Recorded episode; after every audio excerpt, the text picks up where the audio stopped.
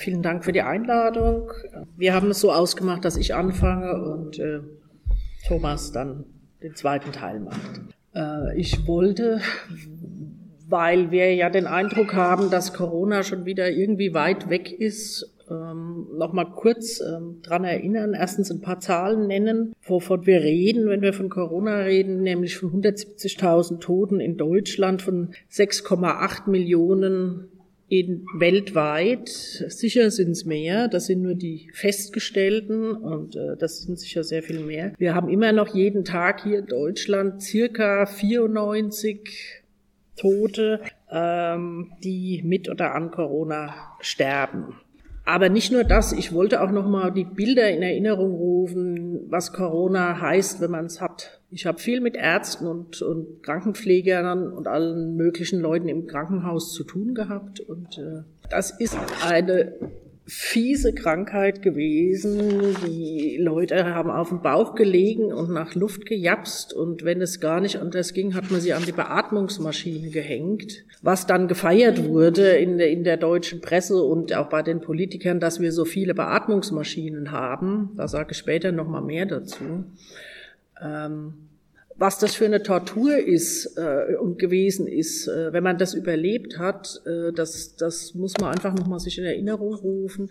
Es war auch eine Tortur, nicht an der Beatmungsmaschine zu hängen und feuchten Sauerstoff per Maschine in die Nase gepumpt zu bekommen, bei vollem Bewusstsein drei Wochen lang. Das möchte ich niemand wünschen.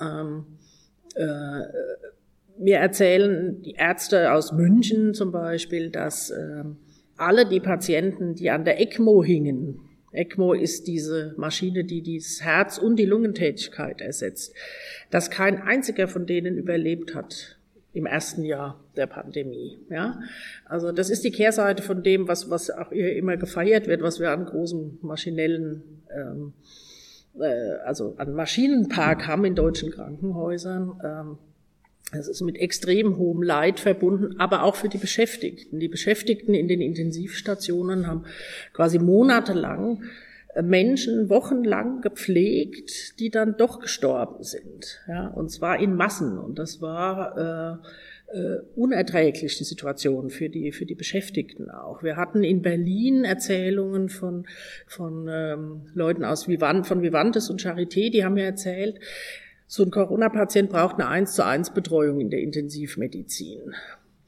Aufgrund der Mechanismen, die ich gleich erläutern werde, haben die teilweise bis zu fünf Patienten betreut.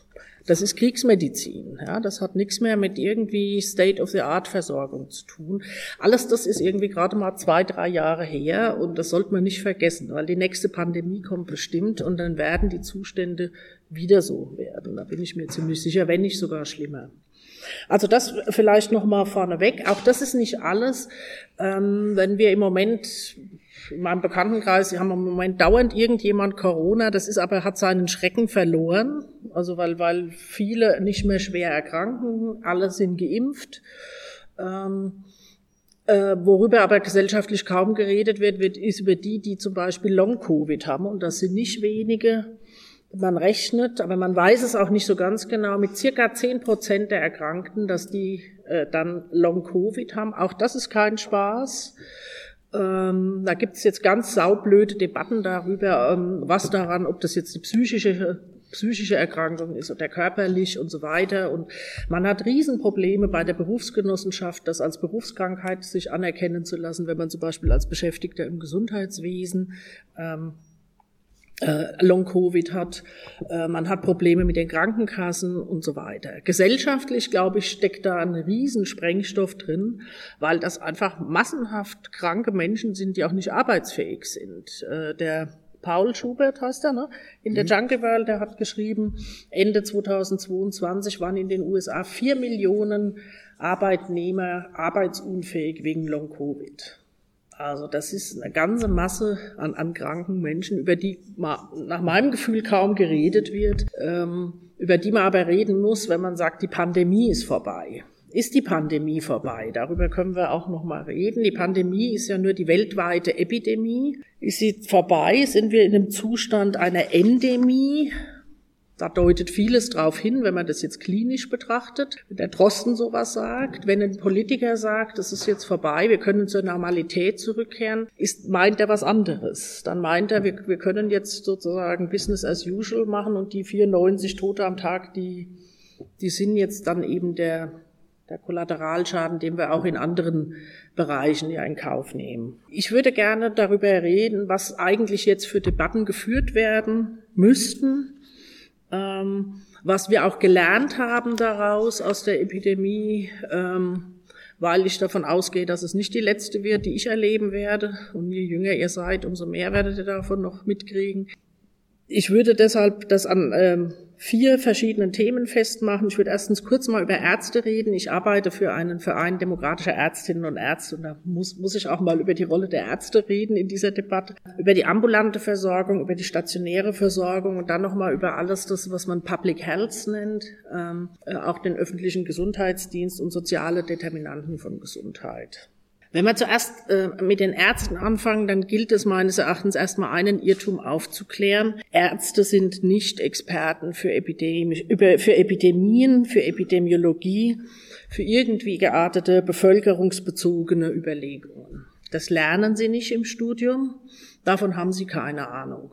Wenn man, wenn Sie sagen, Sie haben davon Ahnung und die, die davon Ahnung haben, die müssen das studiert haben, das sind dann ausgewiesene Epidemiologen. Aber nicht jeder dahergelaufene Arzt und sei ja auch der Vorsitzende der Kassenärztlichen Vereinigung hat davon Ahnung. Was ein Arzt lernt, ist die Versorgung des Individuums, Patient, Patientin, ja, davon wenn man Glück hat, hat er Ahnung, viel Ahnung, kann das gut, ja, sowohl also biopsychisch äh, und so weiter, physiologisch, von Epidemiologie nicht.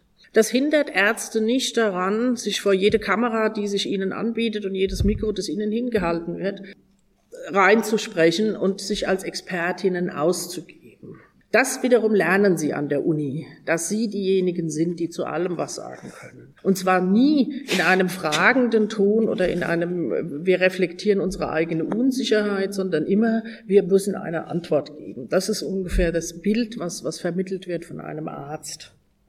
Entsprechend haben ganz viele äh, Ärzte in den Debatten über Corona auch agiert Sie haben sich genau diesen Nimbus zu eigen gemacht und haben dann mit der moralischen Autorität desjenigen, der für das Wohl des Patienten spricht, Dinge gesagt, die mutmaßlich aus Eigeninteresse gespeist waren, aber zum Teil einfach auch aus, aus ihrem, aus den politischen Vorstellungen, aus denen sie kommen. Ja, also es gab äh, Leute wie Wodak, wie Bakti, wie Sönigsen, wie der Klaus Stör. Ich glaube, Thomas wird später nochmal auf die eingehen, die ähm, permanent vorausgesagt haben, im Sommer ist die Pandemie zu Ende. Ja, Sönigsen im Sommer, August 2020. Im Herbst mit der Winterwelle ist das vorbei. Mit der nächsten Virusvariante, das ist die letzte. Ja, im Brustton der Überzeugung. Das waren dann aber die, die dann immer sofort als nächstes gesagt haben, Deshalb kann man die Maßnahmen jetzt zurückfahren. Wir können zurückkehren zur Normalität. Ja, die Maßnahmen sind überflüssig. Manche sind völlig abgedreht wie Wodak ins, ins, ins, ins Verschwörungstheoretische. Da habe ich jetzt irgendwie auch keine Erklärung dafür, aber sie haben sozusagen ohne Fachkenntnis eigentlich politische Stellungnahmen abgegeben. Jetzt kann man sich fragen, woraus sind die gespeist? Ich mutmaße aus der gleichen Härte, die sie auch sonst in diesem System zeigen. Ja, dieses System ist, wenn es um ambulante Ärzte geht, zunehmend wird es jetzt im Krankenhaus aber auch so, ein durch und durch ökonomisiertes. Und diese ambulanten Ärzte sind Kleinunternehmer, die schon immer institutionalisiert, wenn, wenn sie sprechen, und viele auch als Individuen quasi ihr, Betrieb, ihr betriebswirtschaftliches Interesse an oberste Stelle gesetzt haben und das aber so verkauft haben, als ob das das Wohl des Patienten sei. Also das ist schon immer ein ökonomisierter Bereich, wo man klar Igelleistungen verkauft, wo man ähm, trennt zwischen privaten und gesetzlich Versicherten und Privatversicherten immer den, beim Terminen Vortritt gibt, auch wenn ähm, der gesetzlich Versicherte vielleicht es viel nötiger hätte, dran zu kommen. Ja? Also aus nichtmedizinischen Überlegungen, sondern aus ökonomischen werden da auch Entscheidungen getroffen. Aus dieser Härte heraus macht euch mal einen Account bei facharzt.de und loggt euch als Dr. Peter Müller ein und lest mal zwei Wochen probehalber, was in der facharzt.de Ärzte diskutieren. Dann kriegt ihr da ein genaueres Gespür dafür, wie, wie hart die da auch bereit sind, quasi gegen das Wohl ihrer Patienten zu agieren. Was haben die in Corona gemacht? Ein Teil der Niedergelassenen hat schlichtweg seine Praxis geschlossen. Es kamen zu wenig Patienten, die Leute hatten Angst, sich in der Arztpraxis anzustecken, dann haben sie ihre Praxis geschlossen. Andere haben ein Schild an die Tür gehängt, wenn sie Corona-Symptome haben, gehen sie nicht zu mir, gehen sie woanders hin. Da hätte eigentlich die Kassenärztliche Vereinigung sofort sagen müssen, wenn du das nicht sofort abmachst, kriegst du deine äh, Zulassung entzogen. Ja? Die haben einen Sicherstellungsauftrag, die müssen die Patienten versorgen. Das, das ähm, geht so eigentlich nicht. Sie haben sich geweigert, an den Impfungen teilzunehmen. Erst als dann die KV herausgehandelt hat, dass man irgendwie gutes Geld dafür kriegt, haben sie das gemacht. Heute argumentieren sie, oder heute ist auch schon wieder vorbei, aber als dann die Apotheker auch impfen wollten, da haben sie dann dagegen argumentiert, die hätten keine Expertise, weil inzwischen die KV so gut verhandelt hatte, dass, dass ihnen damit ein Geschäft flöten gegangen ist. Also erst als die Impfungen lukrativ wurden, vor allem die dritte Impfung, da haben sie sich nochmal einen Zuschlag rausgehandelt. Bei der dritten Impfung gab es quasi keinen Aufklärungsbedarf mehr, weil wer sich zweimal impfen hat lassen, der lässt, braucht eigentlich kein großes Aufklärungsgespräch, ob jetzt die Impfung, die dritte gefährlich ist oder nicht. Also wenigstens war das die tägliche Praxis, so dass die Leute gekommen sind, man hat so gemacht und dann sind sie wieder gegangen. Ja. Laborärzte haben dafür gesorgt, dass PCR-Tests nur in Laboren, wo es Laborärzte gibt, gemacht werden können und nicht in anderen anerkannten Laboren. Das hat dann dazu geführt, dass es auch Engpässe bei den PCR-Tests gab und man das nicht so gemacht hat wie in Österreich, wo das irgendwie ganz einfach und unkompliziert ging, weil es staatlich organisiert war. Die Praxen haben dann den Impfstoff, wenn sie geimpft haben, in unnötigen Mengen gekauft, gelagert und den, den sie nicht gebraucht haben am Freitag, den haben sie dann weggeschmissen. Äh, ja, in, in, im globalen Süden war er dringend gebraucht, in deutschen Arztpraxen ist er quasi weggeschmissen worden. Gleichzeitig haben sie Verluste gemacht und diese Verluste, glaube ich, also einer meiner Chefs, Gastroenterologe, gutes Geschäft, ja, die hat gesagt, ja, 2020 haben die sieben Prozent weniger Einnahmen gehabt, 2021 13 Prozent. Auch daraus kann gespeist sein die Sehnsucht nach der Rückkehr zur Normalität.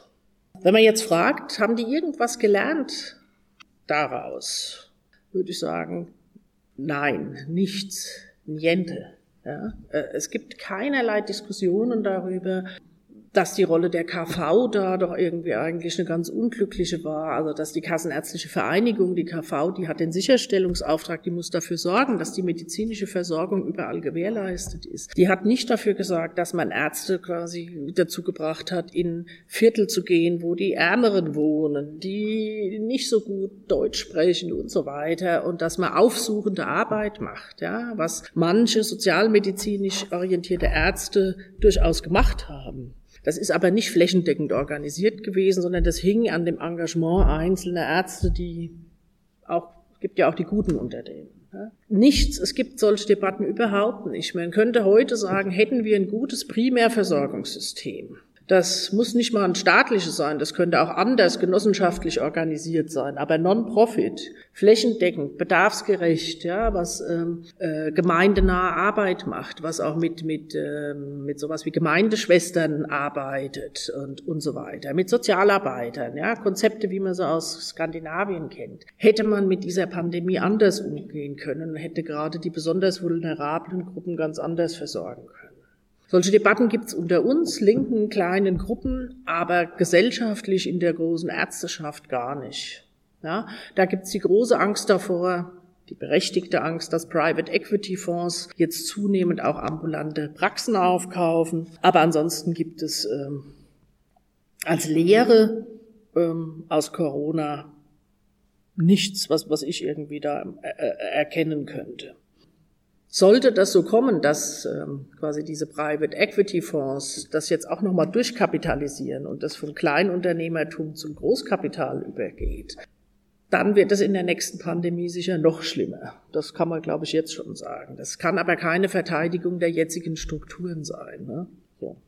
Noch schlimmer ist es im Krankenhaus. Im Krankenhaus ist diese Pandemie auf ein brutal durchökonomisiertes ähm, äh, Krankenhauswesen gestoßen. 2004 ist, sind die Krankenhäuser, seit 2004 werden sie über Fallpauschalen finanziert. Es ist ein Preissystem, das äh, Gewinne ermöglicht. Das war auch quasi die, das also ein, ein wichtiges Moment davon. Es ist Markt und Konkurrenz eingeführt worden und die Privat, also die öffentlichen Krankenhäuser, die kirchlichen müssen sich in diesem System verhalten, als ob sie private Unternehmen wären, weil sie in Konkurrenz zueinander stehen auf einem Markt, der unerbittlich ist. Die kriegen dann pro Patient eine Pauschale an Geld, also diesen Preis. Und wenn sie keine Patienten haben, kriegen sie auch kein Geld. Das gehört zum System. Das soll ja den Anreiz setzen, dass man was macht, dass man effektiv ist, dass man die Betten füllt, dass man am besten eine hundertprozentige Bettenauslastung hat, weil wenn der Ökonom sieht, dass ein Bett im Krankenhaus nur zu 75 Prozent ausgelastet ist, dann denkt er wie beim Hotel. Ne? 25 hm. Prozent Leerstand, das kann ja nicht sein. Als Corona kam, und wir die schlimmen Bilder aus Bergamo und aus New York gesehen haben und gesehen haben, da kommt was auf uns zu, das kann bei uns genauso werden, war klar, die Krankenhäuser müssen jetzt Betten frei halten, die müssen alle elektiven Eingriffe abschaffen, äh, abschaffen, verschieben. Elektive Eingriffe sind die, die Hüft-OP, die man schon seit zwei Jahren machen lassen will und jetzt endlich hat man sich dazu durchgerungen. Solche Sachen, die also äh, nicht unbedingt jetzt überlebensnotwendig sind, geplante OPs. Aber dann war sofort die Frage, was, wo kommt dann das Geld her, wenn wir Betten leer stehen lassen? Wir kriegen ja kein Geld ja, für leere Betten. Die Feuerwehr, ich übertrage es jetzt mal, kriegt kein Geld, wenn es nicht brennt. Ja, das wäre quasi die gleiche Logik. Also was hat man gemacht? Man hat kurzfristig diskutiert, wir schaffen das ganze Pauschalensystem ab und wir führen Selbstkostendeckungsprinzip an, das sinnvolle Bezahlprinzip für eine Daseinsvorsorge, nämlich die Kosten, die entstehen, werden bezahlt. Und Gewinne und Verluste sind unmöglich. Ja? Zwei Wochen lang diskutiert worden, Anfang 2020, und wir haben gedacht, yeah, jetzt, wenn die Corona was Gutes hat, dann vielleicht das. Ist aber nicht dazu gekommen, sondern ähm, man hat, wen wundert's, man hat eine Corona-DRG eingeführt und man hat Freihaltepauschalen eingeführt für ein halbes Jahr. Die Krankenhäuser haben Geld bekommen für die Freihaltung von Betten, damit, wenn die Corona-Patienten kommen, ähm, sie entsprechend äh, äh, das Geld haben. Es gibt in diesem System keine geplante Kooperation von Krankenhäusern. Warum auch? Auf dem kapitalistischen Markt ähm, wäre das ja sogar quasi wettbewerbswidrig, ähm, äh, äh, wenn da Gegner äh, kooperieren. Es gab keine Informationen darüber, wie viel Intensivbetten man hat. Es gab zwar Informationen, wie viele Planbetten man hat, aber nicht wie viele reale. Und wie viele real bespielbar sind, wie man im Krankenhausjargon sagt. Äh, dafür musste das Divi-Register eingeführt werden, das dann dazu gebraucht wurde, äh, immer zu sagen, wie hoch ist die Auslastung der Intensivbetten, weil es ja irgendwann in der Corona-Pandemie äh, den Punkt gab, wo das plötzlich das entscheidende Kriterium für Politik wurde. Sind die Intensivbetten ausgelastet oder nicht? Ja, da wirst du wahrscheinlich noch mal was zu sagen. Die Krankenhäuser sind zunehmend in finanzielle Probleme geraten. Äh, das waren sie aber auch schon vorher durch diese Logik. 50 Prozent der öffentlichen Krankenhäuser stehen eh kurz vor der Insolvenz. Das hat, diese ganze Phase hat das nochmal verschlimmert. Ähm, und daraus kommt jetzt auch die, die Reaktion der Politik. Die Lehre aus Corona, die sie jetzt ziehen, ist ein Stück weit die, die sie quasi selber Antwort, die sie vorher schon mal gegeben haben. Sie haben nämlich bis bis zum Frühjahr 2020 war die Krankenhausdiskussion eine über, wir müssen Krankenhäuser schließen, wir haben viel zu viele. Das ist viel zu teuer. Die Diskussion ist sofort verstummt, als die Bilder von Bergamo kamen und man sich brüsten konnte, wie toll viele Betten wir haben und wie viele Krankenhäuser wir haben. Gott sei Dank hatten wir die. Wir haben nie diese Nöte gehabt wie in Italien und in, in, in anderen Ländern. Und jetzt, wo das quasi ein Stück weit wieder vorbei ist, ist die Diskussion sofort wieder mit aller Härte ausgebrochen. Und äh, die Reform, die jetzt vorgeschlagen wird, die ja von Lauterbach quasi so angekündigt worden ist, wir haben verstanden, die Ökonomisierung haben wir auf die Spitze getrieben. Wir brauchen jetzt eine Revolution, eine Entökonomisierung, das waren die Worte. Die wird jetzt so beantwortet, dass sie sagen, wir, wir bezahlen jetzt mehr Vorhaltepauschalen. Was denkt der naive Leser oder, oder Bürger? Sie bezahlen jetzt tatsächlich Vorhaltepauschalen und dann kriegt das Krankenhaus auch nochmal Geld, wenn dann eben was gemacht werden muss. Nee, nee, so ist es nicht. Sondern ähm, sie nehmen einen Teil des Geldes, was jetzt über diese Fallpauschalen bezahlt wird, heraus, 20 Prozent dieses, dieses Volumens, und das wird jetzt nur in einer anderen Form bezahlt nämlich als Vorhaltepauschalen. Und das soll erst mengenunabhängig sein, weil Sie wissen, dann sind Sie wieder in der Logik drin, die Sie mit den DRGs äh, verlassen wollen. Und wenn man sich den Text dann durchliest, dann ist das also quasi eine bevölkerungsbezogene Pauschale. Ein Krankenhaus ist hier in Köln und hat eine Bevölkerungsanzahl von so und so viel tausend Köpfen. Dafür kriegt es Vorhaltepauschalen. Und dann steht, also wirklich, da steht dann so drin, aber wenn wir nur das als Kriterium machen, dann kriegt ein Krankenhaus ja vielleicht Geld, wenn es gar nichts macht. Oh je, das geht gar nicht. Schreiben die dann da auch so, ja? Also ich meine, das ist ja völlig klar, ein Krankenhaus hat auch mal leere Betten. Da gibt's auch mal Leute, die vielleicht mal nichts machen müssen, weil gerade keine Kranken da sind oder so. Das geht nicht. Also wird das nächste Kriterium eingeführt, man bindet es wieder doch rück an die DRG-Logik, an die Fallpauschalen und man bindet es ähm, äh, zurück an Qualitätskriterien. Könnte man sagen, gut, wir wollen auch, dass es gute Qualität gibt. Aber die Logik ist, Betriebswirte denken da, wer schlechte Qualität liefert, kriegt Abzüge an Geld. Man fragt sich, wie er dann bessere Qualität liefern soll. Ja? Also die, die, die Frühgeborenen sterben, weil die Hygienemaßnahmen nicht so gut sind und sowas. Man streicht ihnen das Geld, weil das schlechte Qualität ist. Äh, und dann wird noch eine Putzfrau eingespart. Ja? Man müsste ja umgekehrt sagen, wenn jemand schlechte Qualität liefert, müssen wir gucken, wieso. Entweder wir schließen das oder wir sorgen dafür, dass die Qualität besser wird. Das hängt ganz oft an mehr Personal und so weiter. Also muss man da mehr Geld reinstecken und nicht weniger. Also das, das sind, ist quasi jetzt die Lehre, die man aus Corona zieht, dass man das anders finanziert und eigentlich alles beim Alten lässt, meines Erachtens. Und zweitens, ähm, man ähm, will die Krankenhäuser neu organisieren nach einem Konzept von drei Leveln. Maximalversorger mittlere Versorgungsstufe und so eine Grundversorgungsstufe. Danach sollen alle Krankenhäuser sich richten und dann ausgerichtet werden. Und wenn man sich diese Pläne genauer ausguckt, heißt es, dass von 1700 Krankenhäusern mutmaßlich 600 geschlossen werden. Also man ist wieder da angelangt bei dem, was man eigentlich schon vor Corona machen wollte. Man will nämlich Betten schließen und dadurch die Versorgung verbessern. Das ist die Lehre, die man aus Corona zieht. Worüber man nicht redet, ist die Privatisierung. Die steht wie ein weißer Elefant im Raum, über den keiner spricht. Äh, und all diese Maßnahmen werden auch überhaupt nicht verhindern, dass die Privaten hier weiter ihr Geschäft machen.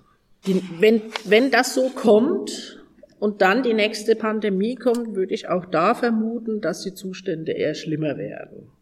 So, und jetzt fünf Minuten habe ich noch. Ne? Ähm, zum, zum vierten Punkt.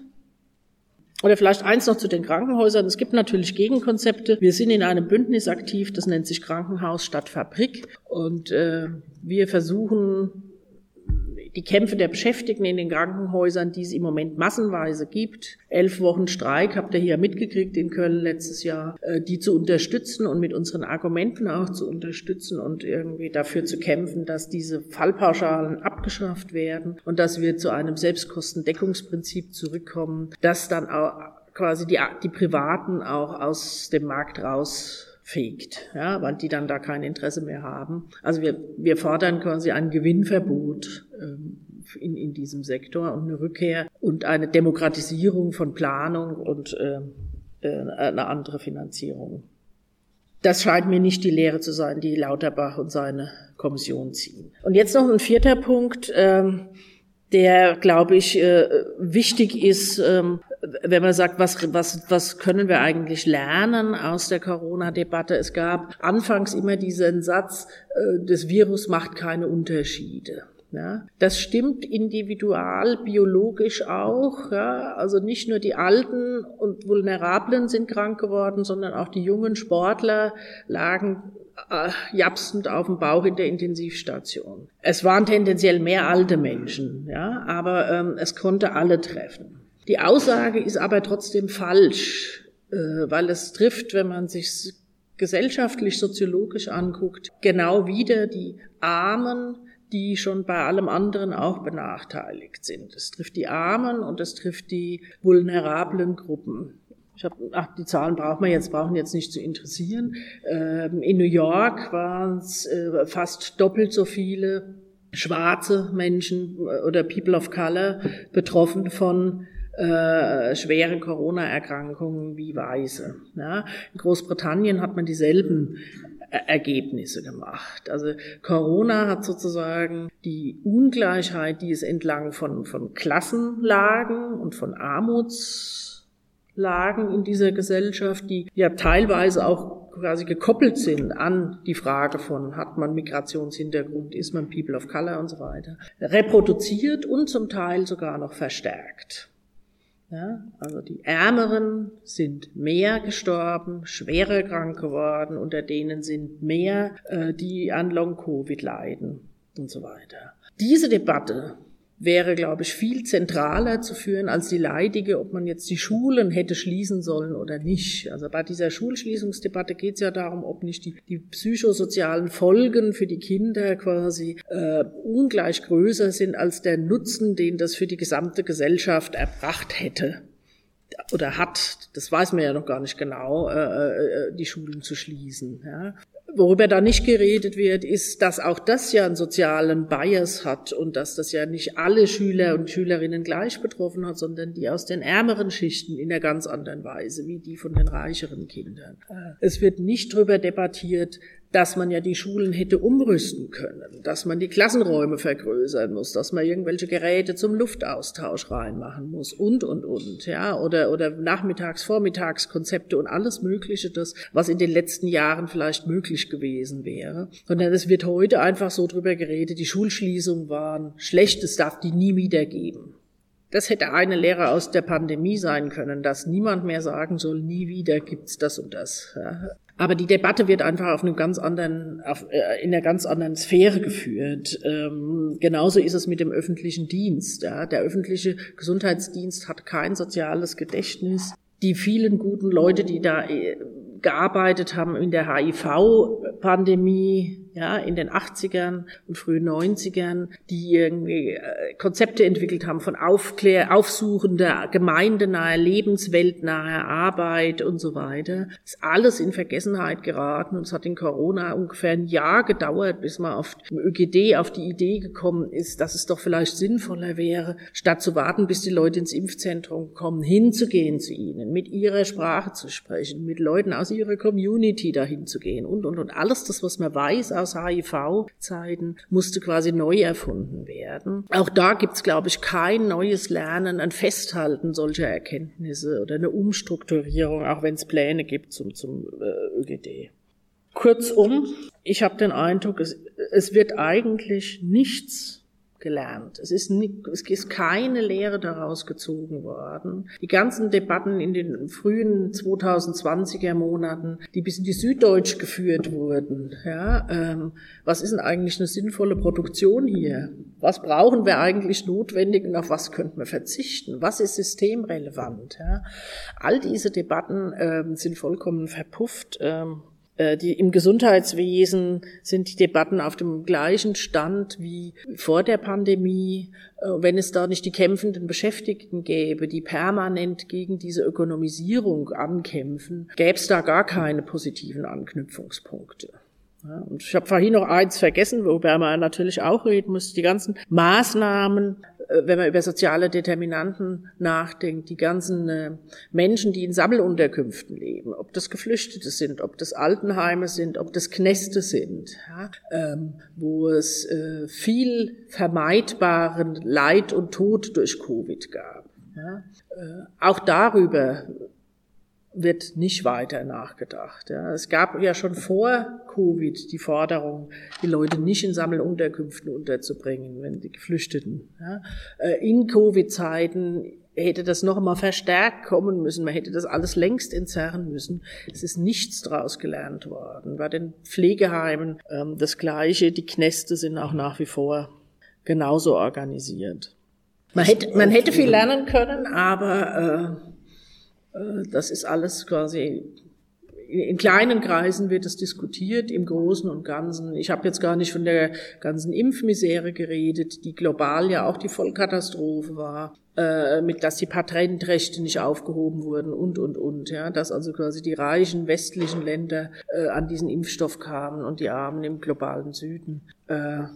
Äh, ihn nicht bekommen haben und so weiter. Äh, auch das ist eine Misere, die, an der überhaupt nichts verbessert wurde. Obwohl es Anfangsversprechen gab, bei dieser schlimmen Krankheit wird es keinen Patentschutz und nichts geben. Das wird gerecht verteilt werden. Ja? Auch alles in Vergessenheit geraten, als es dann praktisch wurde und ans Eingemachte ging. Vielleicht soweit erstmal.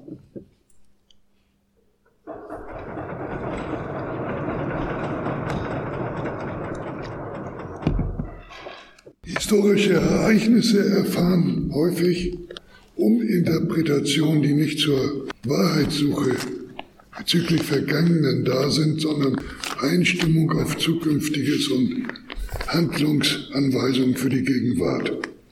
Ein sehr bekanntes Beispiel dürfte das Jahr 2015 sein, also die sogenannte Flüchtlingskrise und die damalige Entscheidung der Merkel-Regierung für einen geschichtlich sehr kurzen Moment nicht mit aller denkbaren Staatsgewalt, also etwa dem Einsatz von Schusswaffen, gegen die Geflüchteten vorzugehen, sondern sie, wenn sie schon mal bis Ungarn gekommen waren, reinzulassen und dann einer Prüfung ihrer Nützlichkeit der sogenannten Integration zu unterwerfen, bis die Grenzen fester und unmenschlicher als je zuvor durch Abkommen mit der Türkei und jedem Asylrecht spottenden Geschehnissen an der Grenze zu Belarusland geschlossen wurden.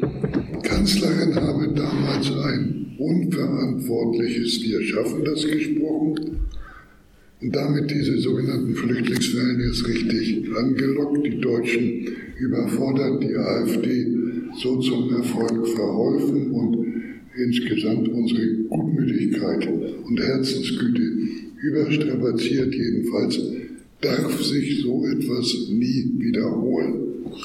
Das ist inzwischen sozusagen Konsens und selbst jene, die für einen kurzen Moment an den Bahnhöfen mit Stofftieren nach den Ankommenden warfen oder als Journalisten die Willkommenskultur feierten, können über die Kanzlerin nur erschüttert noch den Kopf schütteln.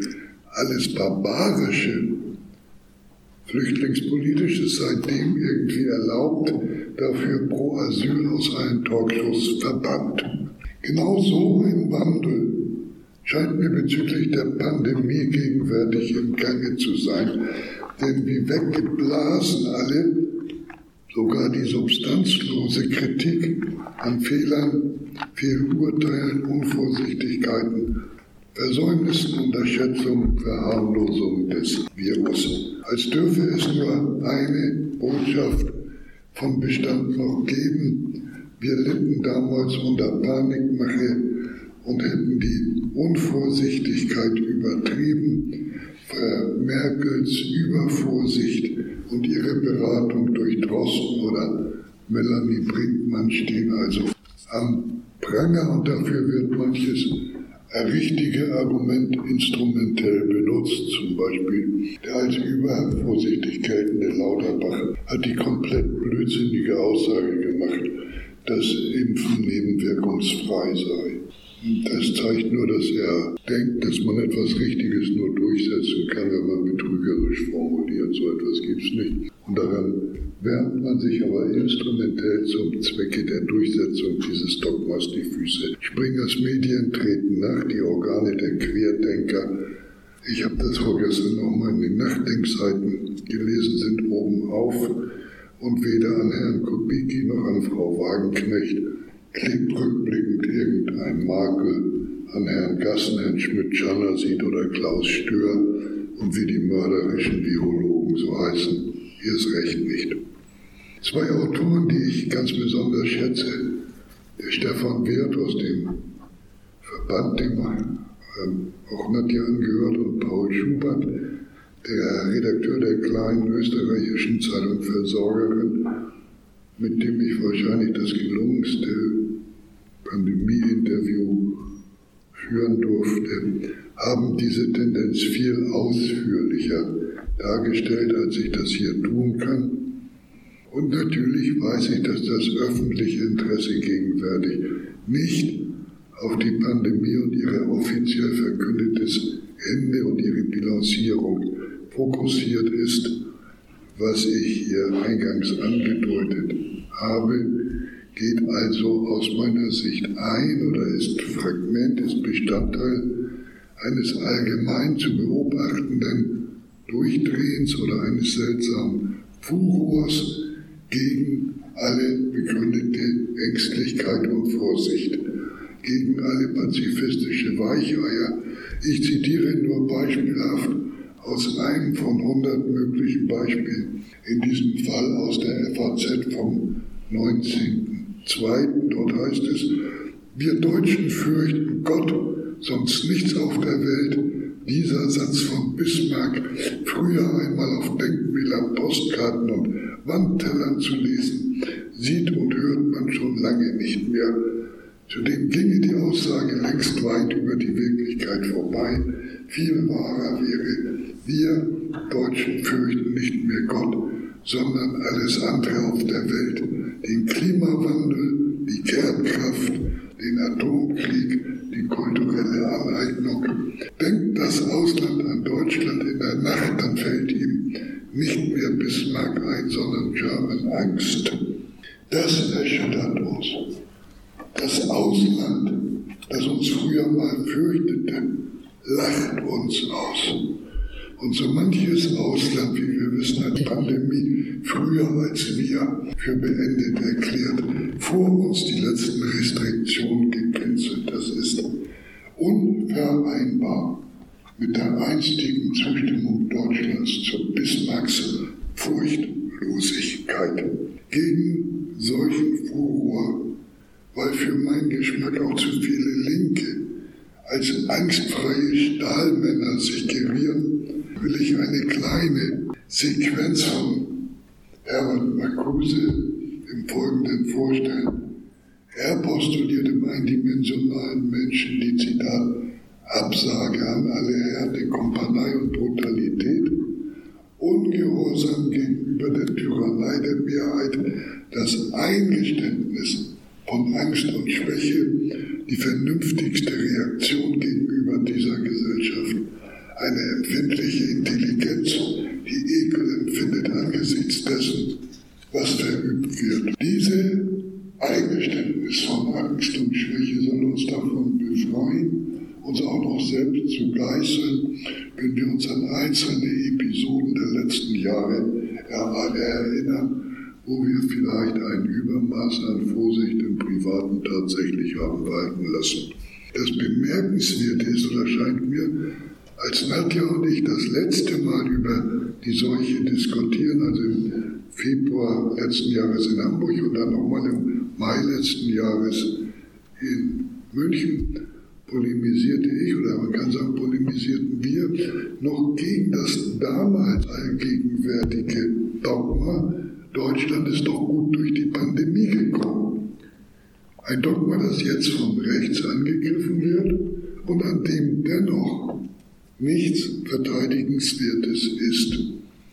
Denn wer damals oder jetzt immer noch behauptete, Deutschland sei doch ganz gut durch die Pandemie gekommen, will die 170.000 Toten und die schwer Erkrankten, die gegenwärtig noch kaum bezifferbaren Long-Covid-Opfer, von denen ein Teil nicht heilbar zu sein scheint, ins Dunkle stellen ins Übersehen werden, degradieren, zum Material der Statistik herabstufen, sie also verdinglichen in der Zweitrangigkeit, zum Kollateralphänomen einer insgesamt gelungenen Krisenbewältigung.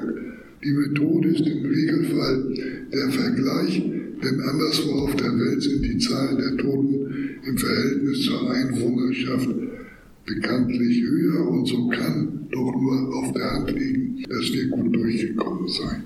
Empirie übersättigt, wie ich zu meinem eigenen Leidwesen bin, fällt es mir wirklich leicht, praktische Fehler, komplett falsche Prognostik und Versäumnisse der Staatspolitik aufzuzählen. Vielleicht in früherer Zeit die Verharmlosung des Virus etwa durch Spahn. Dann die Aussage, Masken brächten nichts, seien eher schädlich, jedenfalls solange es an ihnen in Deutschland mangelte. Dann später diese unfassbare Lockerung vor dem sogenannten unbeschwerten Sommer 2020, die mich und andere erstmals, und ich meine bis jetzt berechtigterweise, von einem Konzept kontrollierter Durchseuchung als das staatspolitische Programm sprechen ließen. Dann diese Verzögerung sogar des Lockdown Light im Herbst 2020, diese Verzögerung, von der Melanie Brinkmann glaubt, sie hätte 30.000 vermeidbare Tote gezeitigt. Das ist eine ungeheure Dimension, die auch in der unfassbaren Fahrlässigkeit oder Gleichgültigkeit gegenüber den Ärmeren Ausgelieferten in den Pflegeheimen an den Tag gelegt wurde. Ich bin also kurz gesagt, wenn es um den Tod und seine Verantwortlichen geht, durch und durch nachtragend kein Anhänger der Talkshow-Vokabel. Man solle über vergossene Milch nicht reden und nach vorne schauen. Um das Ausmaß der unverantwortlichen Entwarnungen sich zu vergegenwärtigen, kann man nochmal die das Ende der Pandemie für den Sommer 2021 terminierenden Interviews des damaligen Kanzleramtsministers Braun nachlesen oder schlicht und einfach die Feststellung treffen, dass in den Wahlprogrammen aller Parteien zur Bundestagswahl 2021 die Pandemie entweder gar nicht oder nur in Vergangenheitsform als etwas, auf das man zurückblickt, vorkam. Derweil selbst Facharzt für Labormedizin als besonders kompetent geltende Hamburger Bürgermeister Peter Tschentscher hat dann das garantierte Ende der Pandemie auf den Dezember 2021 terminiert. Die Aufzählung unter der Kategorie Fehler. Also diese Positionierung im Handgemenge, dieses Erschüttertsein über, nennen wir es unnötig gestorbene Menschen, darf allerdings niemals die systemische Notwendigkeit verdecken. Betrachte ich gut materialistisch diese, dann führt nichts an der Feststellung vorbei.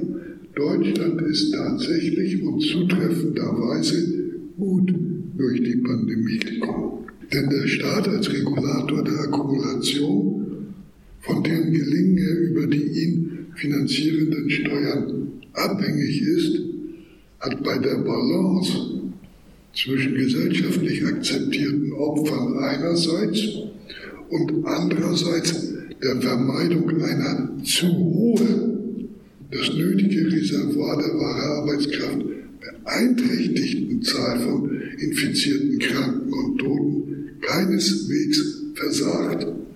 Auf diesem Gebiet hat er Spielräume, aber er besitzt diesbezüglich keine Freiheit. Er ist bestenfalls bedingt souverän und an seine Funktion in der, zu gelingen, in der gelingenden Kapitalakkumulation gefesselt.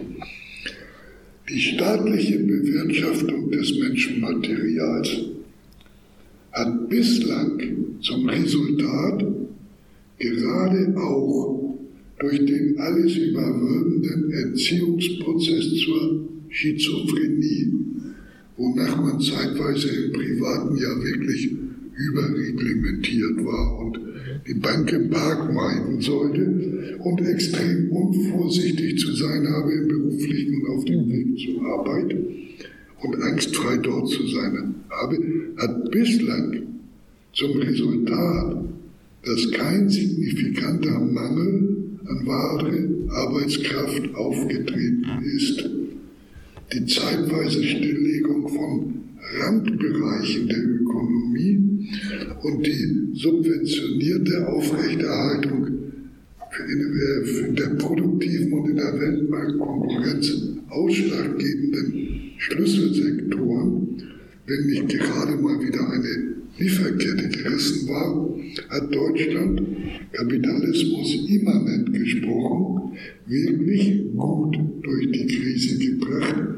Die Entwicklung der Exportziffern etwa des Jahres 2021 im Vergleich zum Export 2019, also vor der Pandemie, beweisen das ebenso wie die Bilanz nahezu aller großen Konzerne aus diesem Jahr 2022. Es gibt also keinen Grund, das ist töricht, blind und falsch und manchmal bestimmt auch von der Sehnsucht nach Reputation getrieben, sich und ihre Konzepte als bessere, ideelle Gesamtkapitalisten gerieren, denen die Verhinderung von Kapitalakkumulationsstockung am Herzen lege. Es gibt keine Linke, es gibt keine systemfeindliche Politik, die das Wirtschaftsgetriebe nicht zu schädigen beanspruche und das auch offensiv und mit einiger Freude hätte, wäre sie etwas machtvoller Betriebe. Wenn man von staatlicher Bewirtschaftung des Menschenmaterials spricht, wenn man das als den Kern dessen, was wir jetzt mehrere Jahre analysiert haben, begreift, dann muss man begreifen, dass der Staat sowohl den Tod organisiert als auch das Leben schützt. Und wegen dieses zweiten Faktors kommt und kam es auch historisch immer wieder zu diesen Überschneidungen mit progressiven Forderungen der Arbeiterbewegung. Man denke etwa historisch an das Verbot der Kinderarbeit. Einerseits objektiv notwendig, um die Reproduktionsfähigkeit der wahren Arbeitskraft zu erhalten und nicht zu unterhöhen. Und zweitens zugleich Forderung der Arbeiterbewegung und des Humanismus. Die Begrenzung der Zahl von Toten, wie wir sie am Beispiel der Verkehrspolitik schildern können, wo mit Bestimmungen zur erlaubten Geschwindigkeit oder zur Anschnallpflicht oder äh, zur Pflicht, nur mit TÜV geprüften Autos durch die Gegend rasen zu dürfen, erreicht werden soll und wird, ist, dass es nicht zu viele Krüppel und Tote geben soll. Nicht ihre Verhinderung, nicht, sondern nicht zu viele. Über die staatliche Organisation des Todes kann jeder Auskunft geben, der, sagen wir, nur die Tatsache reflektiert, dass in der Klassengesellschaft ärmere Schichten rund zehn Jahre geringere Lebenserwartung haben als die Wohlhabenden. Wer das entschlüsseln kann oder entschlüsseln kann, dass zum Beispiel in Arbeitsbedingungen, im Umgang mit toxischen Stoffen, in Schichtarbeit, in Überanspruch, Beanspruchung geschundener Körper unübersehbar in der Ernte- und Bauarbeit der modernen Wanderarbeiter und so weiter und so weiter, der Arbeiter in der Fleischindustrie, alles Faktoren, die zur Normalität gehören, die ja erst dann einen süßlichen Klang bekommt, wenn Söder das Wort Normalität ausspricht und dabei nur an Ereignisse denkt, wo man sich besäuft. Ähm, ähm, alles zur Normalität gehört und tatsächlich lebenserwartungsverkürzend ist. In der Pandemie ist die Zahl akzeptierter Toter keine im Vorwege bestimmbare Größe. Was in der Vorausschau wie eine unerträgliche Loyalität und Staatsvertrauen erschütternde, zu Zerwürfnissen führende Größenordnung erscheint, kann im Prozess als akzeptables Opfer für unsere Art zu leben oder als akzeptables Opfer für den bürgerlichen Begriff der Freiheit verarbeitet werden.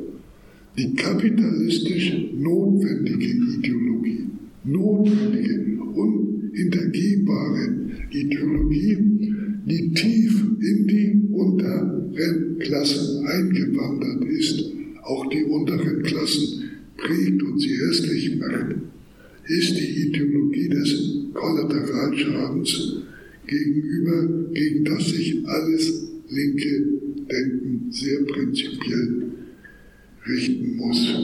Und diese erfuhr praktisch exemplarische Verwirklichung im Frühjahr 2021, als die Inzidenz als relevantester Faktor faktisch abgeschafft wurde und damals der alles überragende Maßstab verkündet wurde, entscheidend sei, dass die Intensivmedizin nicht überlastet werde und die kritische Infrastruktur standhalte. Ein kompletter Paradigmenwechsel die Hinwendung zu dem Prinzip des Sterbens in geordneten Bahnen. Des Sterbens ohne, ohne Bilder à la Bergamo, New York, ohne Staus vor den Krematorien, ohne gestapelte Plastiksäcke mit Leichen. Je größer die Kapazität der Intensivmedizin, das ist die Logik, desto höher die akzeptierbare Zahl der Toten. Und durch jeden Tod eines Intensivpatienten wird bekanntlich ein Bett wieder frei, so hilft der zügig Sterbende bei der Einhaltung des neuen Regelswerks aus dem Frühjahr 21. Dies ist keine Übertreibung von mir. Das ist die Wahrheit über die Substanz der damals eingeführten antihumanen Prämisse. Und weil wir nun mal wissen, dass weniger als die Hälfte der Toten auf der Intensivmedizin gestorben sind, und weil wir ja beobachten konnten, wie sozialdarwinistisch in den Medien und von Politikern und so weiter argumentiert wurde, dass die Alten sich mit dem Sterben nicht so anstellen sollen. Weil wir also wissen, dass weniger als die Hälfte der Toten auf der Intensivmedizin gestorben sind, müssen wir auch unterstellen, dass in stiller Triage alte Menschen als aussichtslose Fälle deklariert wurden, werden, sie nicht eingeliefert werden. Das mag, ich will das gar nicht bestreiten, manchmal richtig und verständlich sein. Ich bin kein Feind von Patientenverfügung und ich übergehe nicht, was Nadja gesagt hat, wie wenig Menschen, die an die höchste Stufe der Intensivmedizin angeschlossen waren, überleben konnten. Aber ich weiß, es ist auch hier sehr viel Fremdbestimmung im Spiel. Vergesst nicht, gerade Alte und Schwache sind ja in ihrem Bewusstsein auch Bestandteil des darwinistischen gesellschaftlichen Diskurses, dass wer nun mal viele Runden schon gedreht habe, sich vorbildlich verhalte, wenn er jüngeren Aktiven mit beiden Beinen im Leben stehenden, eingelieferten Familienvätern Platz mache und nicht zu sehr zur Last falle. All das hat es massenhaft gegeben. Dieses Prinzip ist mörderisch, nicht erst, wenn es sich blamiert, nicht erst, wenn es nicht hält, nicht erst, wenn Intensivmedizin und relevante ökonomische Sektoren Zusammenbrüche erleiden. Diese Zusammenbrüche gab es Flecken, flächendeckend nicht, sondern regional begrenzt und temporär, speziell dort, wo die AfD stark und also die Impfquote niedrig war. Erinnert euch vielleicht an die Bilder äh, aus, vor den Krankenhäusern aus Zwickau und Umgebung, wo äh, Arzthelferinnen und Pfleger gesagt haben, ihr beruflicher Alltag bestehe in Tüten von Leichen in Plastiksäcken. Aber im Ganzen bisher hat es geklappt, diese mörderische Prämisse einzuhalten. Als Nadja und ich vor einem Jahr gemeinsam auf dem Podium saßen, damals starben täglich so zwischen 220 und 250 Menschen an Spitzentagen, wie man so sagt, 380. Diese Woche dürften es vielleicht im Durchschnitt 80 bis 110 sein, vielleicht in dieser Woche 700, wenn die Tendenz so hält. Das Ende der Pandemie und allen Maßnahmen ist durch diese Ziffer in der bürgerlichen Ideologie legitimerweise auszurufen. Stefan Wirth, den ich schon gelobt habe, bringt es schön auf den Punkt, wenn er schreibt, die Covid-19-Pandemie scheint dann vorbei zu sein, wenn erstens nicht allzu viele gleichzeitig sterben und zweitens die Mehrheit mit anderen beschäftigt ist. Das finde ich gut formuliert. Nun könnte man begründete Skepsis ausdrücken, ob alles so weitergeht, wie die Herrschaft und ihre Medien es verkünden, die Sache also im Griff bleibt. Paul Schubert und Stefan Wirth tun das ohne jede Lust an apokalyptischen. Stefan verweist darauf, dass etwa 10% aller über 60-Jährigen weder geimpft noch genesen sind und dass nur 50% dieser Altersgruppe den empfohlenen Impfstatus haben. Er hofft dennoch auf eine äh, äh, rückläufige Zahl der Infizierten und Toten, wenn, das ist seine Voraussetzung, seine entscheidende, wenn die Auffrischungsimpfungen im hohen Maße in Anspruch genommen werden, was wir durch die neue Propaganda nicht wissen. Daran zweifelt übrigens auch der im bürgerlichen Spektrum kluge Chef etwa des FAZ Wissenschaftsressorts Joachim Müller-Jung, der im Januar schrieb, Zitat, Bereitschaft, fest daran zu glauben, dass die Pandemie vorüber ist, für unangemessen hält und für gefährlich, dass diese Botschaft sich quasi ungefiltert fortpflanzt, somit das Interesse am Virus geringer und die Risikobereitschaft größer wird. Dann fragt er sich, was das heißen könnte für den Immunschutz und für den Schutz der Bevölkerung vor möglichen neuen Ausbrüchen. Natürlich geht auch sein Blick in die USA zu den extrem immunresistenten hochansteckenden gefährlichen Varianten XBB1.5. Ich, angelehnt an stofflich mir weit überlegene Fachleute, habe ja in den letzten Jahren öfter in Vorträgen, in Aufsätzen, in diesem Buch, das ihr alle lesen müsst und so weiter, die drohende Möglichkeit erwogen, dass eine Variante entstehen könnte, die eine Fähigkeit von Durchbrüchen bei Geimpften und Genesenen wie Omikron und eine Gefährlichkeit wie Delta besäße. Diese Befürchtung oder negative Prognostik blieb bisher, äh, war als Möglichkeit gegeben, blieb zu meiner Erleichterung aber aus, was niemandens Verdienst, sondern ein reiner Glücksfall ist.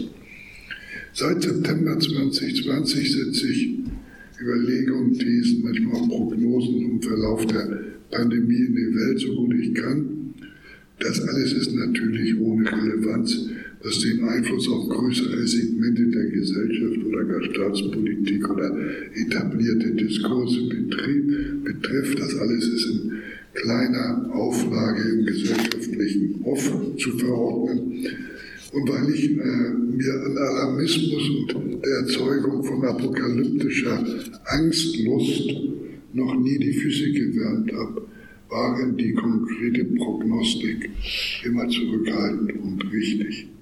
Weil das wirklich nicht Selbstlob sein soll, sondern man das aus den Tatsachen bei mittlerer Bildung entnehmen konnte, will ich sozusagen gegen mich erwähnen, dass ich die prognostische Befürchtung der Vereinigung für Intensiv- und Notfallmedizin vom März 2021, wonach es im Mai des Jahres 2021 6000 Intensivpatienten und wahrscheinlich über 1000 Tote täglich geben werde, als Wahrscheinlichkeit übernommen habe, auch in meinem Buch und in meinen Vorträgen.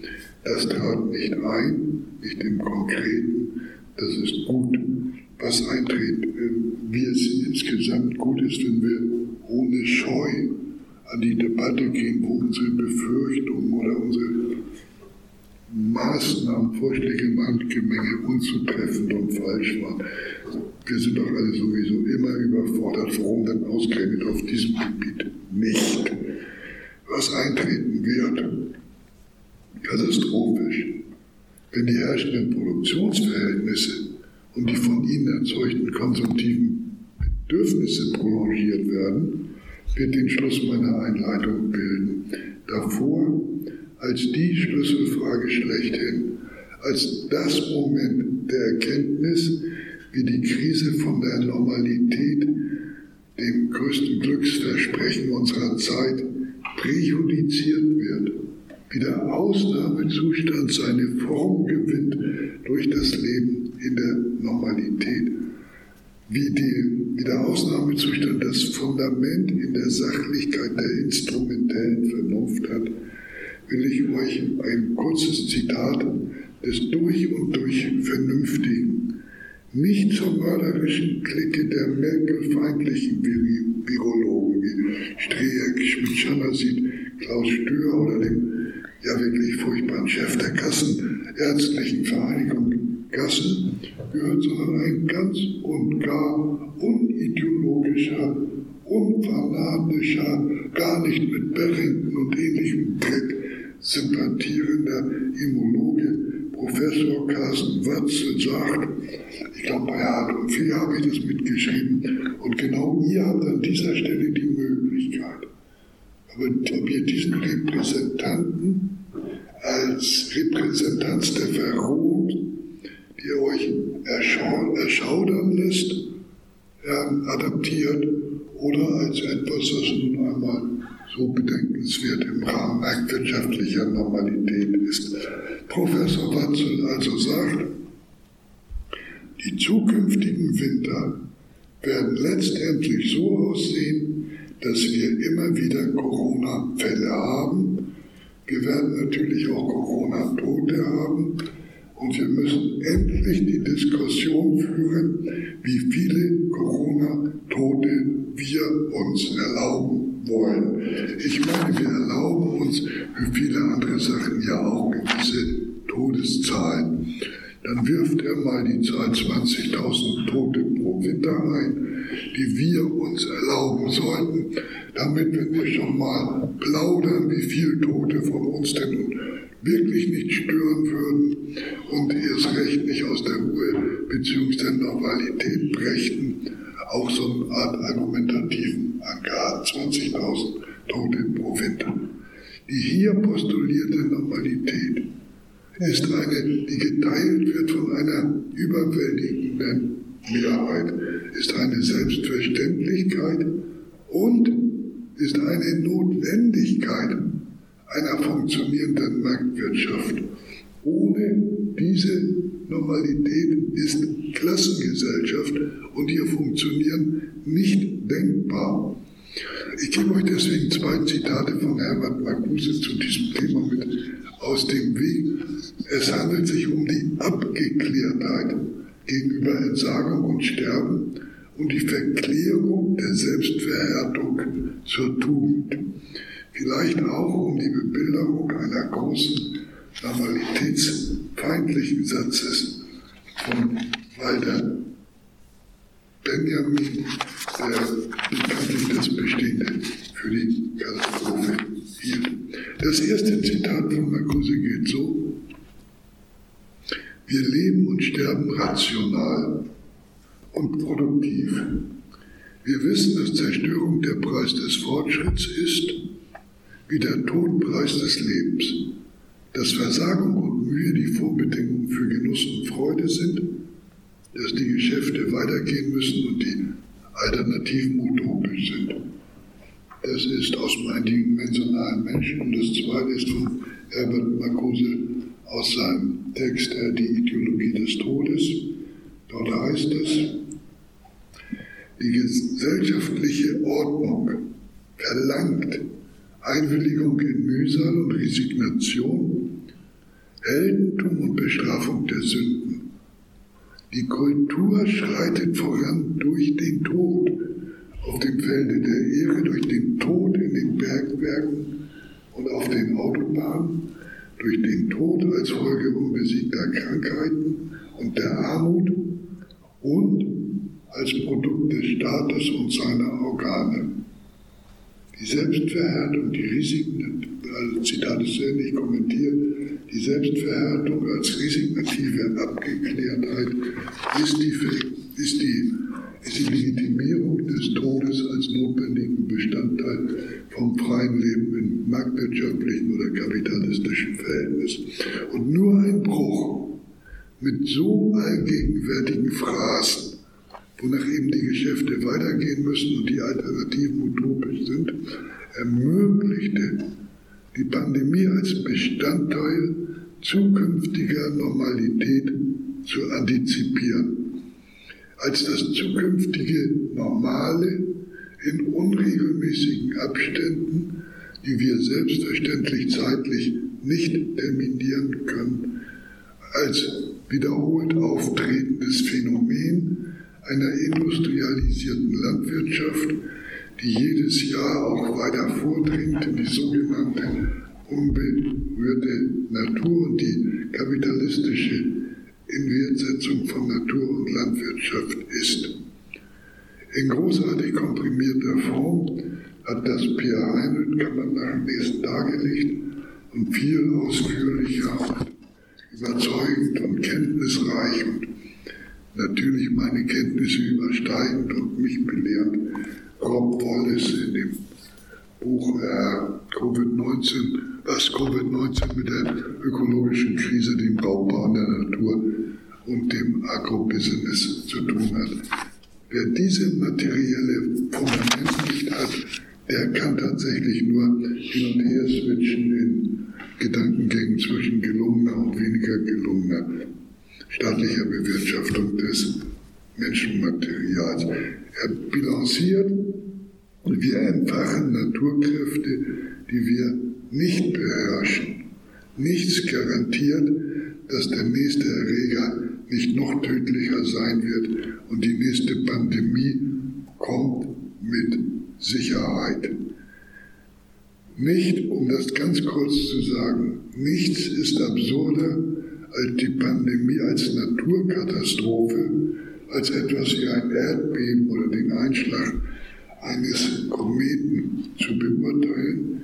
Und nichts ist gegenwärtig chancenloser, sie im öffentlichen Bewusstsein mit all seinen Pro- und Contra-Experten als Resultat kapitalistischer Produktionsweise mit ihren unhintergehbaren Zwängen zu Wachstum, Ressourcenhunger und Landvernutzung zu enthüllen.